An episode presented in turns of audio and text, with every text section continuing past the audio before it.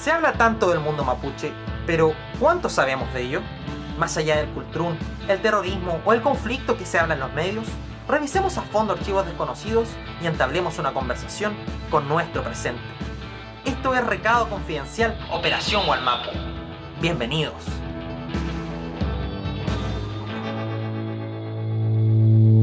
Buenos días, buenas tardes y buenas noches a todos, todas y todes quienes se conectan en este nuevo episodio de Recado Confidencial Operación Gualmapu. Prácticamente un mes después desde nuestra última grabación, en un contexto no muy diferente, nuevamente de injusticia. Estoy aquí junto a mi bueno y Lautaro Yago. ¿Cómo estás, Lautaro? Mari Mari Compuché, Mari Mari Ricardo. Estoy bien, relativamente bien. Como tú decías, hace un mes que no nos reuníamos. La última vez había sido un live en Instagram. 12 de octubre se decreta estado de excepción. Y la verdad que no tenemos muchas ganas de decirte lo dije, pero fue exactamente lo que pasó. Sabíamos que este estado de excepción iba a ser una situación terrible, iba, iba a decantar en más violencia, y es lo que estamos viviendo solamente. Tú bien lo dices, Lautaro, desde que Sebastián Piñera declaró el estado de excepción constitucional, que fue decretado por el gobierno en las provincias de Arauco, Biobío, Mayeco y Cautín el pasado 12 de octubre. Nosotros lo dijimos, las voces oficiales también, que era una crónica de muerte anunciada, una situación que podía causar daño humano. 24 días después, el jueves 4 de noviembre, militares de la Armada, con autorización para actuar en la zona y demostrando su capacidad armamentística, dispararon en la ruta que conecta Cañete con Tirúa, provocando la muerte, mejor dicho, asesinando al Peñalamien Jordan Jempi Machacán, de solo 23 años, que eh, suena fuerte decirlo, pero se suma como un número más, un mapuche muerto más el conflicto entre el Estado y el pueblo mapuche en el siglo XXI. Si bien la investigación está en curso y se mantiene vigente eh, ese estado de emergencia, me atrevo a decir que es asesinato sin miedo porque hay testigos y no sería la primera vez que eh, al gobierno se le cae o le desmiente en su versión oficial, como ya ha ocurrido justamente con que la Fiscalía desestimó pruebas y decidió no formalizar a los dos detenidos, esa información que vamos a ir conversando pero esa es la situación que hoy día nos reúne eh, con tanta impotencia y con, con, tanta rabia ver que estamos en un clima, no quiero decir polarizado, pero un clima complejo, porque se han sumado varias, varias aristas que hacen que eh, primero ya no se llame Walmart, porque estamos hablando de la macro zona sur en la televisión, entonces es, es todo muy polémico. Exacto, si nos remontamos a, a las palabras que, que se usan porque son funcionales a esta situación. Claro, macro zona sur aparece en el horizonte como, como ese concepto que hablamos, que, fue un concepto, que es un concepto de guerra, es un concepto que se entiende desde un punto de vista militar. Entonces, nosotros sabíamos que esto iba a pasar, nosotros lo dijimos, tampoco es que nos sintamos profetas de esta cuestión porque en realidad todos lo dijeron. Era una cuestión que estaba súper clara, y bueno, los infantes de Marina demostraron lo que son capaces de hacer en este, en este tipo de situaciones. La verdad es que, no sé, yo, a mí me ayuda mucho hacer este podcast porque siempre estoy pensando en lo que voy a decir en el podcast después cuando pasa algo. Entonces, cuando pasó esto, se me vino a la cabeza lo que, lo que, hicieron los infantes de Marina en, en la región del Biobío durante el estallido social, por ejemplo la muerte de Manuel Rebolledo, el asesinato de Manuel Rebolledo por parte de un camión militar. Este tipo de cosas, finalmente, no sé, a mí la verdad que me, producen un desánimo tremendo porque siento una impotencia muy grande de no poder hacer más. Y yo siento que a mucha gente le pasa eso, no poder hacer más porque aquí hay un muro entre nosotros y nuestros interlocutores nosotros, no solamente los mapuches, sino que mucha gente que entiende que el conflicto no se va a solucionar con una, con una opción militar. Pero hay un muro que impide que en Santiago y que impide que en un sector de la Araucanía eh, se entienda lo que estamos comunicando.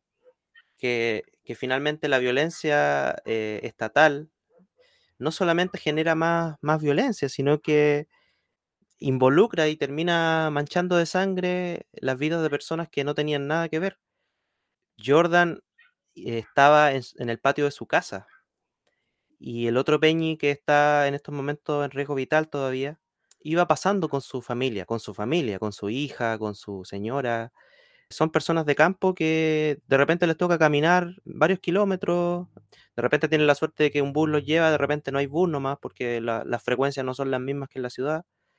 Entonces, es súper penca ver al, diputado Mellado, por ejemplo, hablar de que él habla de las que él es la voz de los sin voz, que él es la voz de las víctimas. Y para él estas personas no son víctimas porque son mapuches.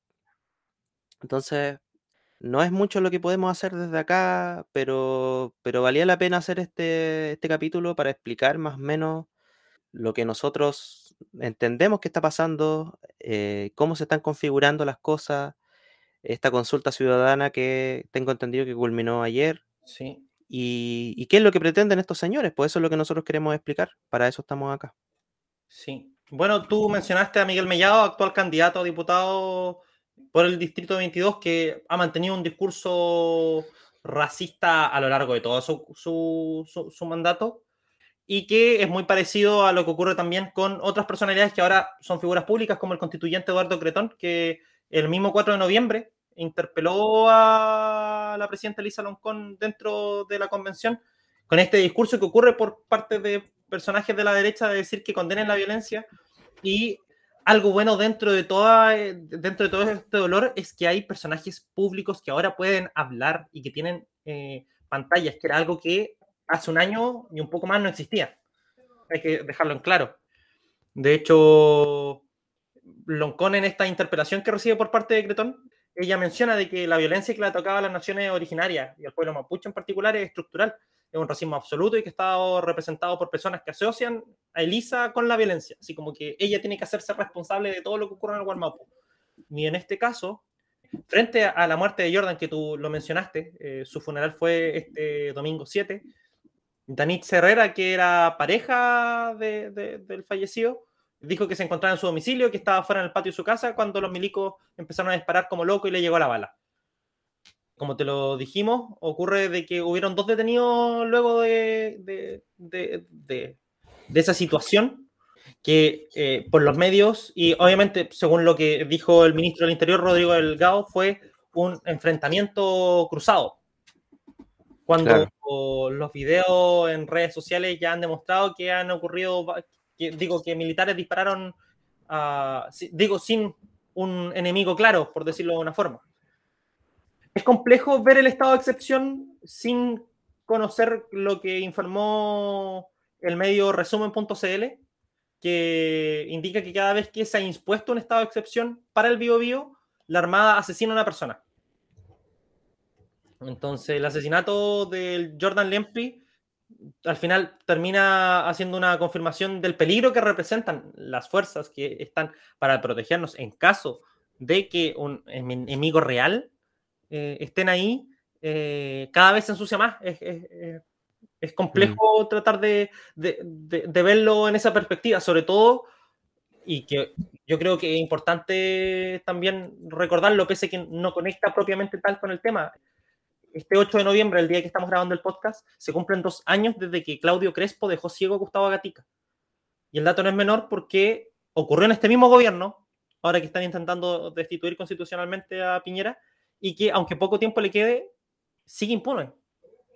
Así como hmm. probablemente va a quedar impune la muerte de Jordan y se va a olvidar en un par de semanas más cuando vuelva a ocurrir otra situación. Mira, nombraste tantas cosas que no sé por dónde partir. Porque la, Armada es un tema, podríamos hacer un poco. Concentrémonos en la Armada, porque en este caso son los principales responsables de que haya vuelto a ocurrir una situación de polarización en el Walmart. Mira, antes de seguir, ¿condenaste la violencia hoy día, Ricardo, cuando te levantaste? El desayuno. ya, a mí se me olvidó, lo siento. no, hoy día no he condenado la violencia, hoy día ando terrorista.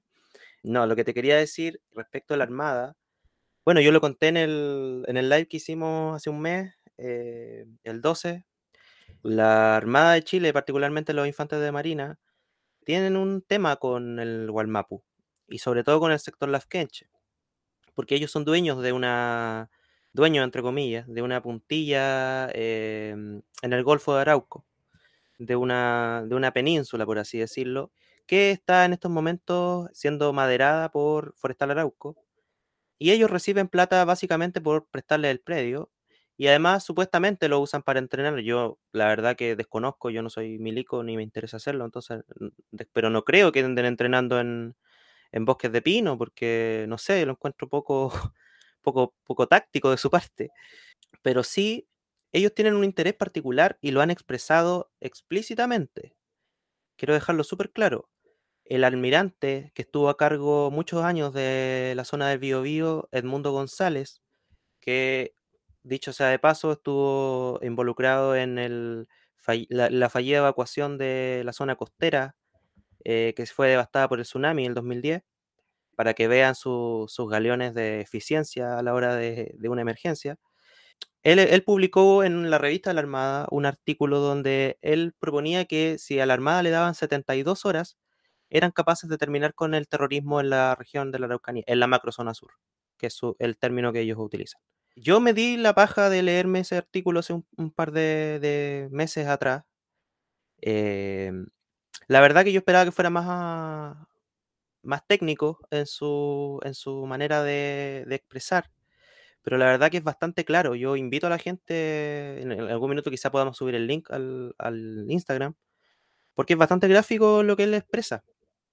Y lo que él expresa eh, es súper simple. Ellos van a ir por las cabecillas. Y cuando yo seguí leyendo me quedó claro que las cabecillas no eran estas personas encubiertas que no sabemos quiénes son, que están dentro de la CAM, por ejemplo, o, el Huaychana Ucamapu, o la Franja Lafkenche. Ellos van a ir por todas las cabecillas. Lo que dejaron súper claro. O sea, no nombraron dirigentes, pero, pero quedó claro que personas como Kangwil Kamal para él son terroristas. Personas que no necesariamente ocupan las armas para luchar, pero pero para él... Y, uno de los heridos en esa ocasión en, la ruta Cañete de Tirúa decía que los milicos le gritaban, oye, pero ¿cómo te vamos a proteger de estos indios, cachai? claro. hay un, tema que están todos reconocidos por el mismo apodo, entonces todos van a caer en el mismo saco. Claro, entonces cuando las personas se compran ese discurso de, no, eh, ellos están aquí para protegernos, y esta retórica que tiene la misma derecha y también gente de la concertación, que es básicamente, no, eh, el pueblo mapuche es un pueblo eh, eh, respetuoso de las leyes, trabajador, son unos pocos, son unos pocos los que hay que, los que nunca dicen que hay que eliminar, pero lo que ellos en el fondo quieren decir es que hay que matarlos, ¿cachai? Porque son políticos, no pueden andar diciendo que van a, ir a matar gente, pero en el fondo eso es lo que buscan, pues si en la cárcel no les sirven. Entonces, cuando les digan eso, ustedes recuerden inmediatamente mis palabras, no van a ir a buscar al comandante tanto que está escondido en no sé qué montaña, debajo de una no sé qué, un matorral. Van a ir a buscar al dirigente vecinal de su comuna. Van a ir a buscar al lonco tanto que, hace un par de meses recuperó un pedazo de tierra. Van a ir a buscar a, cualquier persona. O sea, no les importa nada si ellos lo tienen súper claro. Es un sesgo eh, de formación de ellos, en donde lo importante es eliminar este problema. Y la, única manera de eliminarlo, como decía nuestro futalonco, ¿cierto? es eh, matando al perro sacaba la, la leva, ¿cachai? Así de simple. Entonces, cortémosla con el discursito eh, de, que eh, van a ser selectivos y de que nos van a proteger. ¿Por qué no nos van a proteger? ¿Cachai? Y, y bueno, esa es la Armada, pues, esa es la Armada de Chile. Yo de verdad la verdad que no, no me sorprende lo que pasó, pero me apena profundamente que de nuevo sean personas inocentes las que, las que paguen el pato por todo, porque finalmente en la región todos los, los, culpables, entre comillas, nunca pagan nada, pues, ¿cachai? Y, y la violencia finalmente, que, es, eh, que no es el tema de fondo, ¿cachai? Si el tema de fondo es lo que, lo que, eh, que es el tema que siempre están evadiendo. ¿cachai? Porque yo, de verdad, me encantaría hacer un compilado de todas las veces que los políticos dicen, no, mira, el problema no es la causa mapuche, nosotros estamos de acuerdo con la causa mapuche, el problema son los violentos, que no sé qué, ya. Nunca llegamos al tema de fondo que es la causa mapuche. A mí me encantaría preguntarle, el diputado Mellado no, porque es un racista declarado y él no cree en la causa mapuche, pero a otros diputados, a otros senadores que desde Santiago dicen, no, la causa mapuche está bien. ¿Cuál es la causa mapuche? que nos expresen con sus palabras cuál es la causa mapuche, porque no son capaces de hablar de despojo territorial, no son capaces de hablar de usurpación, no son capaces de hablar de robo. No son capaces de hablar de autodeterminación. No, o sea, y, y, y, si, y, yo creo que ellos no entienden esos conceptos. Y si los entendieran, tampoco les gustarían. ¿Cachai? Entonces, el tema de fondo es ese. Tenemos que llegar de alguna manera a hablar del tema de fondo. Y para eso, eh, la verdad que el único camino que nos queda es seguir organizándonos, es seguir juntándonos, es no seguir eh, dividiendo las voces, porque finalmente a mí lo que me quedó claro con esto es que eh, todo este discurso de proteger a las víctimas y toda la cuestión, lo único que ha hecho es generar más víctimas, porque de verdad yo no voy a dejar que el Peña y, el Peña y Yempi le sigan diciendo que era un terrorista porque él no hizo nada, ¿cachai? Y, van a seguir con este discursito de, de no, lo mismo que Catrillanca. No, si, oye, si yo escuché que una vez, oye, no, si ese gallo no, no era nada de los trigos muy limpios. Siempre esa, esa, esa weá la hacen con los mapuches, pero con, con otros con otros tipos que tienen hartos antecedentes más que nosotros, no lo hacen, ¿cachai? Y además, en este caso, las personas que les interesa cambiar la opinión pública respecto a, las, a los mapuches fallecidos, eh, manejan muy bien eh, cómo llamar la atención. Por ejemplo, en este caso, yo me acuerdo cuando murió eh, Catrillanca, cuando tú buscabas su nombre en YouTube, lo primero que te salía era como vecino de la versión oficial de la muerte y salía un viejito que no sabía de dónde cresta salió diciendo, no, yo lo conozco, este weón andaba robando y no sabía quién salía. dejando de lado eso, es reiterado que sin pruebas y hablando de inmediato, acusan a los fallecidos. Y en este caso tenemos a Jordan, que yo en este minuto no conozco su vida, pero ya con que solo tenga 23 años y con que haya muerto en una situación donde militares, donde recibe una bala de un militar, es algo que a mí me aterra muchísimo. Y yo te lo he dicho, Lautaro, porque a mí yo, no, no es que yo alguna vez hasta soñado que te pasa algo, ¿cachai? Y me aterra. Porque, y cuando pase, lo primero que va a salir va a salir tu foto de carnet y va a venir alguien a acusarte sin pruebas y a generar de nuevo una bataola donde no se va el problema de fondo, que murió una persona en un conflicto donde se está ocupando la militarización como solución y eso es lo que no tiene que ocurrir. Sabemos que estas muertes están encausadas en este estado de excepción y como lo mencionamos hace unos minutos atrás, el fin de semana entre el 5 al 7 de noviembre se realizó una consulta ciudadana a través de una página web que si una persona de la Araucanía ingresaba su root y su número de serie que está incluido en, el plástico, podía votar si era, si quería que continuara o no esta declaración por parte del gobierno. Eh, según el registro, participaron 144.994 personas de este sufragio ciudadano electrónico y, bueno, la percepción para extender por 15 días más este proceso congregó a tan solo el 16% del padrón electoral. Y Luciano Rivas, actual gobernador, que en segunda vuelta salió electo con el 18% del padrón electoral, y él recibió un 10% técnicamente, o sea, dos puntos más que la gente que acompañó ese proceso. Rivas declaró que frente a este, porque al final de, este, de esta participación un 84% votó a favor de que continuara el estado de excepción, eso me olvidé de mencionar, eh, frente a un 14% que no. Entonces, Rivas mencionó que le pedía a los políticos, en especial a todos los diputados y senadores de Chile, que escuche la voz y que no se haga los sordos. ¿Qué podemos decir ante un sufragio que primero se hizo muy rápido, no tuvo una declaración, digamos, nos informó por todos lados y aparte se hizo frente a una plataforma en una región, digo, incluyendo a la Araucanía, incluyendo al Biobío, incluyeron a regiones donde eh, hacia los campos existe un bajo déficit de digitalización. Bueno, la verdad es que esto es más de lo mismo en el comportamiento de este sector político, pues, o sea, ellos, y todavía se levanta esa tesis de que, ah, bueno, los mapuches votan por la derecha, ¿cierto? O sea, en la Araucanía siempre gana la derecha. Obvio que va a ganar la derecha, weón, si hay personas que para llegar al, local de votación tienen que caminar dos horas, tres horas, si es que no pasa la micro. Y casualmente los días de elecciones generalmente no pasa la micro. porque el dueño de, de los buses de repente es facho, de repente es amigo del diputado tanto.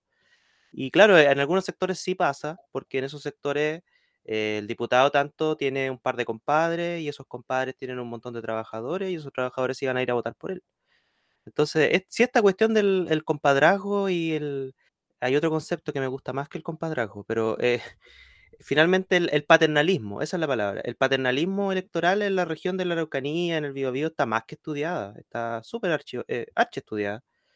Entonces, eh, finalmente esta, esta consulta obedece a, lo, a, más de lo mismo, o sea, es eh, hacer el, anuncio por debajo, dar poco tiempo para la elección.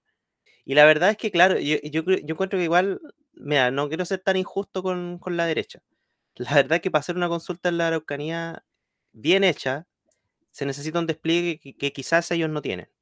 O, quizás los patrones de Santiago no les van a dar ese despliegue porque obviamente saben que no les conviene. Entonces la, dirigencia mapuche más antigua, que ya tiene experiencia en elecciones, eh, obviamente vio esta cuestión e inmediatamente olió el fraude. O sea, inmediatamente sabían que si la derecha estaba convocando esta cuestión con poco tiempo mejor en vez de decir la derecha, para que ser más exacto, Rivas estaba convocando esta cuestión con poco tiempo de anticipación y, sin respetar una serie de, prácticas que harían que esta consulta sea más legítima a nivel ciudadano, era por algo, pues era porque, porque ellos querían el resultado que les convenía, no el resultado eh, que la región de verdad quisiera, ¿cachai? Y, y bueno, ese fue el resultado finalmente. Un, ¿Cuánto me dijiste? Un 17, 18, 18%.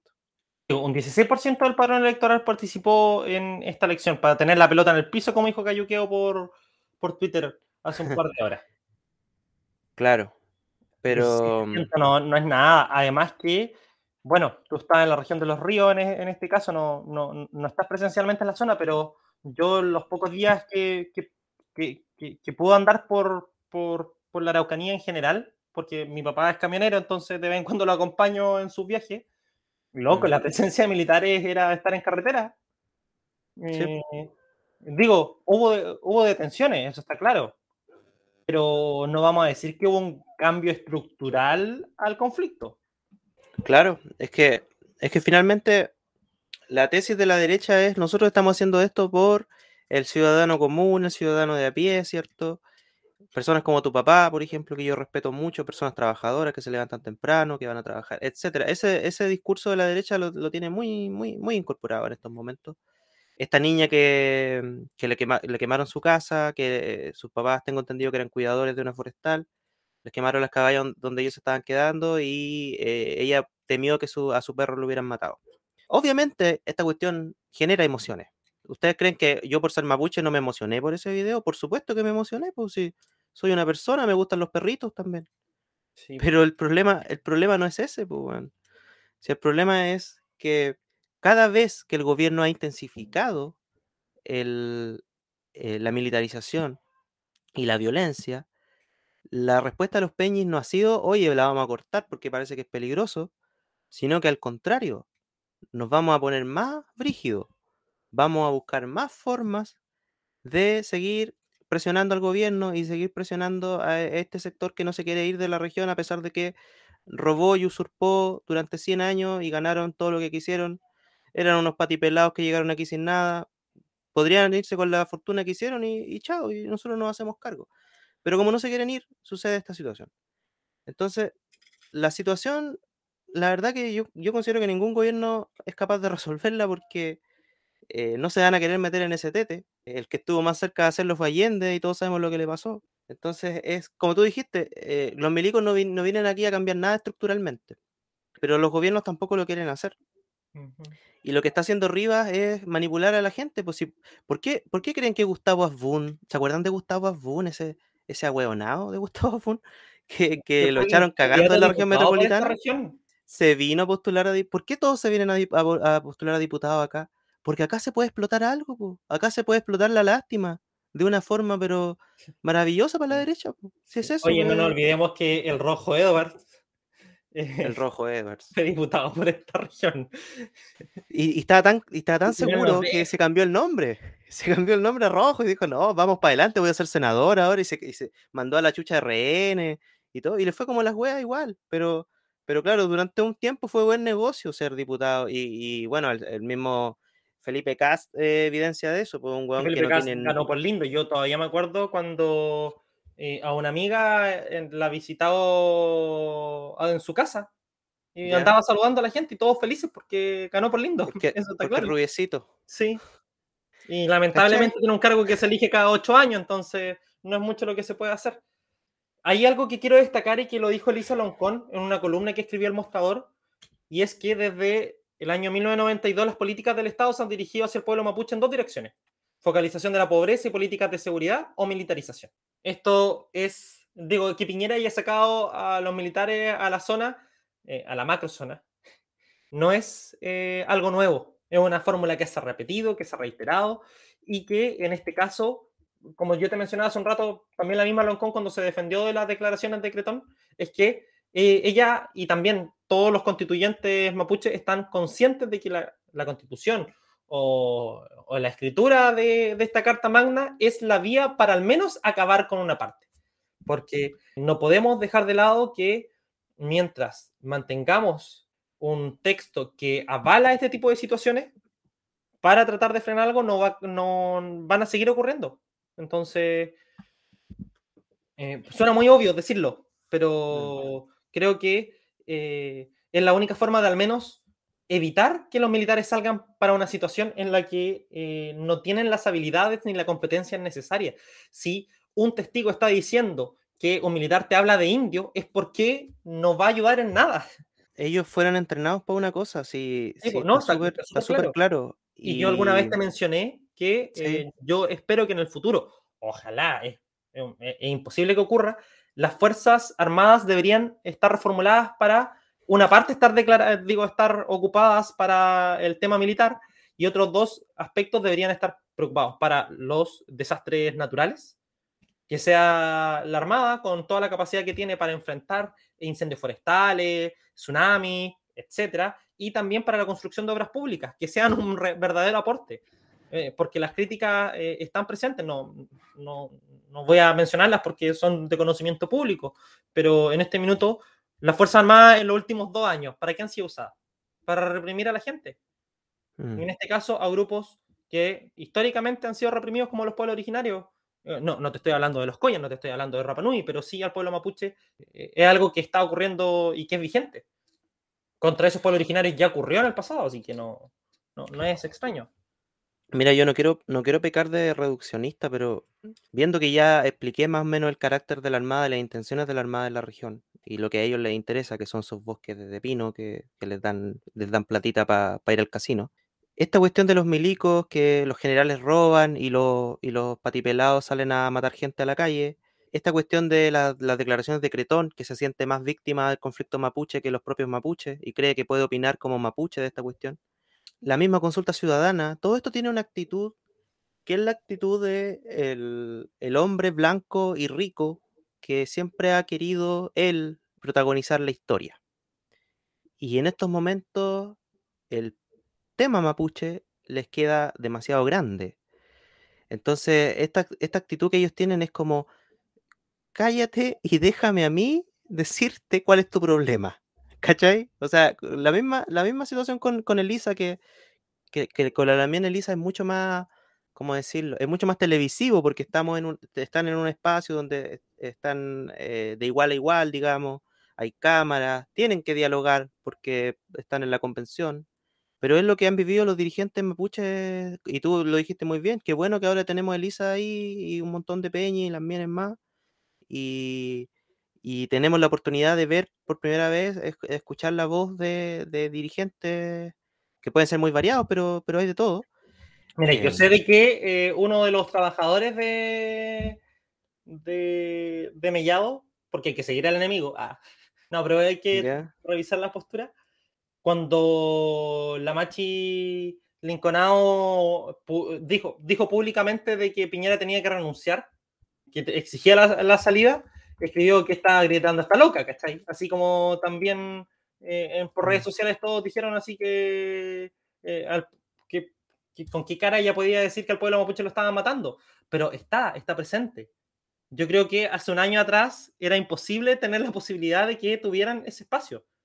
¿Por qué? Más que se lo ganaron, se construyó. Sí, pues.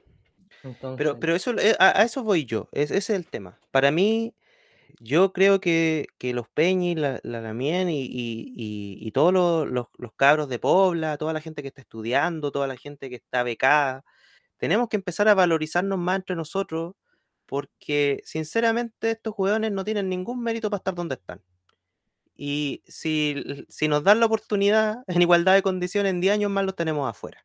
Los tenemos afuera de cargos de poder. Yo, eh, ya, yo sé que esta hueá suena muy utópica, pero a lo que me refiero es que de verdad nosotros tenemos que avanzar, no hacia autoexcluirnos más y a buscar y, buscar guetos donde quedarnos y donde sentirnos seguros y cómodos, sino que hay que ir a hablar con ellos, hay que ir a sacarle la chucha con argumentos de repente, hay que ir a pararle el carro porque eh, de verdad ellos se sienten como que nosotros vamos a resolver el problema. ¿Cachai? Si toda esta weá es, es por esa actitud que tienen ellos todavía metida en la cabeza.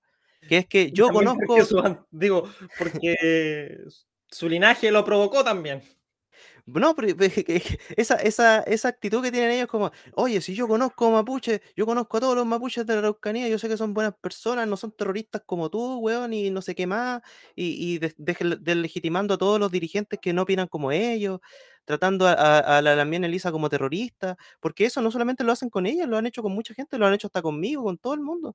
Todo el que opina distinto a ellos y es mapuche, ah, entonces tú eres terrorista. ¿Cachai? Y si tú no eres sumiso con ellos, porque eh, es el tema, eh, ellos el único mapuche que conocen es el peón de su fundo.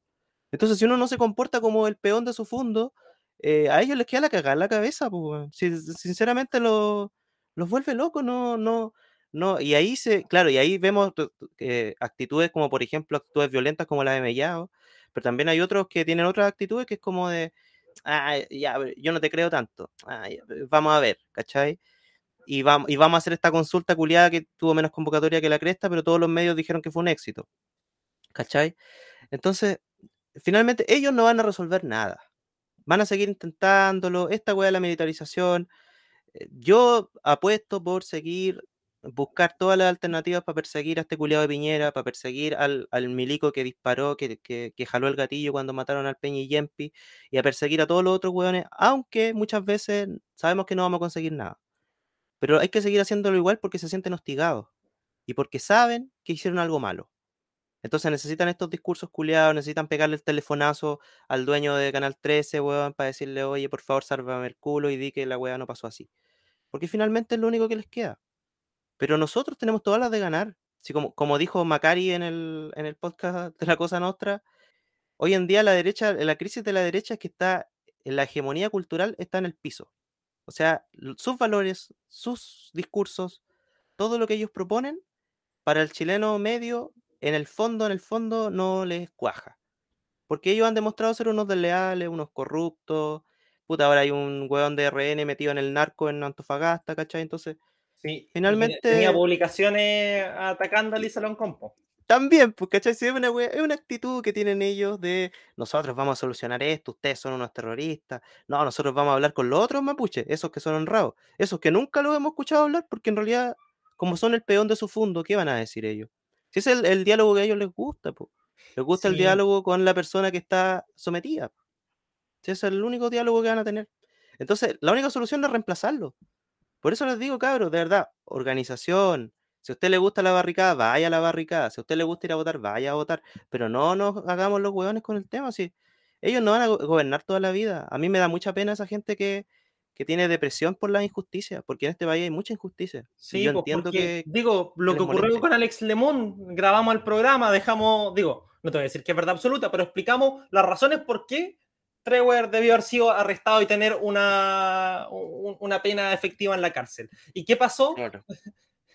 lo dejaron impune. Una burla. Y tú mismo lo vuelves a mencionar de que, aunque tengamos que demorarnos, no sé, otros 20 años más que el militar que le disparó a Yempi vaya a la cárcel. Y quizás no ocurra, o quizás para esa altura el país ya haya cambiado. Y lo que tú dices, al final se trata de hacer política desde todas sus dimensiones. Porque cuando estaban hoy día mencionando de que participó un 16% del padrón electoral en esta consulta ciudadana, sacaron al tiro en la cartita de que un 22,8% del padrón de, de, los indígenas que podían votar para los escaños reservados participó. Está deslegitimado el proceso, estamos viviendo un tiempo convulsionado, hay diferentes formas de llevar el proceso, de llevar esta claro. Entonces, el tema está en que todavía están en el poder y es más que riesgoso, da miedo cómo puedan reaccionar pero se le está acabando. Ojalá que eh, lo que está ocurriendo mientras grabamos este programa, que es eh, bueno, los argumentos que tienen los diputados para la acusación constitucional, llegue a buen puerto, porque en este minuto la persona que eh, ha, llevado al límite este proceso, tomando y que deberíamos revisarlo en, un capítulo a futuro, es Sebastián Piñera.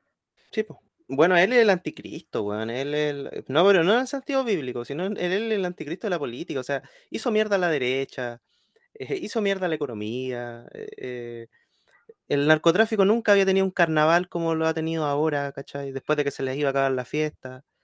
Y la región también, pues la, lo peor de todo es que ni siquiera yo siento que, que sea como él tuvo la intención de arreglar las cosas, entre comillas, o de arreglarla para ellos, por lo menos, que sería que los dejaran seguir explotando y extrayendo todos los recursos de la región tranquilo. Ni eso logró. Pero yo creo que nunca tuvo esa intención. Si, si para él la, la, macro zona sur, que es el, término que él usa, es una ollita presión que él tiene ahí calentando constantemente. Y cuando le conviene, la hace explotar. Y cuando no le conviene, la tiene ahí calladita. Y ahora la está usando. Él, los últimos, estamos viviendo el veranito de San Juan, los últimos días de Sebastián Piñera y usando a la región como guita de presión. Eso no. Sin nada más que agregar, eh, queremos darles las gracias a todos quienes nos acompañan a través de las diversas plataformas. Eh, esperamos poder ahora hacer más eh, periódico este espacio de los diversos temas que convocan tanto contingencia como cultura general en torno al pueblo mapuche. Lautaro, ¿algo que agregar? No, nada, aquí desde el Gualmapu vamos a seguir eh, transmitiendo. Siento que hemos hecho muchos capítulos, o yo por lo menos he hecho muchos capítulos enojados. Así que pido perdón por eso. Me gustaría estar más... Ah, el próximo capítulo estamos seguros que vamos a estar de mejor humor porque es un tema más, más liviano, no tan liviano en realidad, pero, pero al menos no es una tragedia. Si esa es la idea, hacer este podcast en buena. Y nada, pues eh, aquí un saludo desde Walmapu. Eh, Cuéntale a, nuestra gente dónde estáis, por Ricardo. Sí, aprovechando que este programa es escuchado por una comunidad internacional importante, yo voy a estar viviendo por un tiempo en Portugal. Actualmente me encuentro en Lisboa. Próximamente voy a irme hacia el norte en un par de semanas más, a Coimbra. Así que yo sé que hay gente que nos escucha en Noruega, así que, amigo, recíbame. Sí, pues, ahí la solidaridad internacional es lo más importante que todavía no eh, conoció a ningún chileno, pero, oh. pero está bien. Eh, así que esperemos de hacer más periódico porque ahora vamos yo al menos voy a estar con más tiempo y espero que mi amigo Lautaro también tenga estos temas y podamos irles difundiendo de diferentes áreas. Agradecer como siempre eh, a Martín Poblete en la música y a Claudia, arroba Claudiclay en Instagram por esa bella ilustración que hizo para este capítulo. Eso, Peucayal, acá sí, al Weñi, que, lo, que esté muy bien, cuídese, nos vemos. Adiós.